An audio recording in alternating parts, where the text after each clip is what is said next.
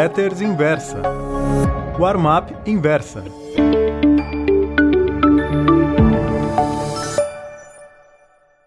Oi, meus caros amigos. O título da crônica da Warm-up Pro de hoje é 1929 não vem aí. Na última quinta-feira, dia 24, quando o Crash 1929 completou 90 anos, fiz várias palestras, lives, podcasts e dei entrevistas sobre o assunto. Uma das perguntas que mais respondi foi se seria possível a repetição daquela hecatombe financeira. Não, não existe a menor chance de que aconteça um novo 1929, pelo menos num horizonte descortinável, afirmei convicto. Comecemos pela Bolsa Brasileira, que fez diversas máximas históricas na semana que passou. Antes de mais nada, não houve qualquer espécie de febre especulativa, com os investidores se atropelando para comprar ações. O que aconteceu foi a ocorrência simultânea de dois fundamentos contraditórios, um anulando o outro. A reforma da Previdência foi aprovada com uma economia prevista de 800 bilhões de reais em 10 anos. Normalmente, isso ocasionaria uma pressão baixista. Dentro do princípio buy the rumor, sell the fact, compre no boato, venda no fato, tantas vezes martelado em minhas crônicas. Só que as taxas de juros reais no Brasil estão se aproximando de zero e até mesmo ameaçando passar para terreno negativo. Isso é a coisa mais altista que pode acontecer para a bolsa. Já que aqui na renda fixa não ganho nada, vou partir para outra. Começaram a deduzir boa parte dos investidores.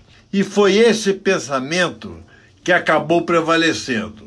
Como não há nenhum efeito manada, com as pessoas querendo ficar ricas do dia para a noite, torna-se inviável, para não dizer impossível, aquele fenômeno conhecido pelos traders mais cascudos, todos fugindo ao mesmo tempo através de uma porta estreita.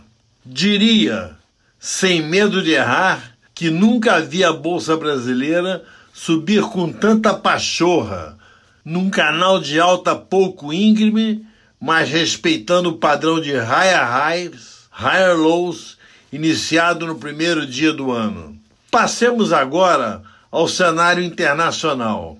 Se este estivesse em vias de repetir o 1929, com certeza puxaria para baixo a Bolsa Brasileira. Vale então lembrar o que aconteceu naquele final dos esfuziantes anos 20, The Roaring Twenties surgiu, na época, a convicção de que os Estados Unidos seria uma sociedade onde todos seriam ricos.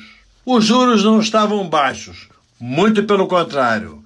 Os bancos financiavam a compra de ações por parte de seus clientes, não raro cobrando taxas extorsivas. Havia uma onda especulativa centralizada na New York Stock Exchange, Onda essa que nunca mais se repetiu com a mesma intensidade. O Fed, ao invés de alertar sobre o perigo, estimulou a compra de ações. A SEC, Securities and Exchange Commission, equivalente à nossa CVM, ainda não fora criada.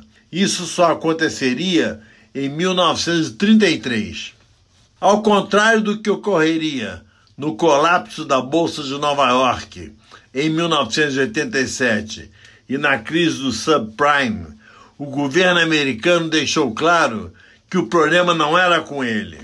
Concluindo, nem aqui nem lá fora há o menor fundamento para que aconteça um novo 1929. O fenômeno que está ocorrendo, praticamente em âmbito mundial, é um surto de taxas de juros negativas. É como se o mercado dissesse aos investidores: a bolsa ou a vida. Muito obrigado.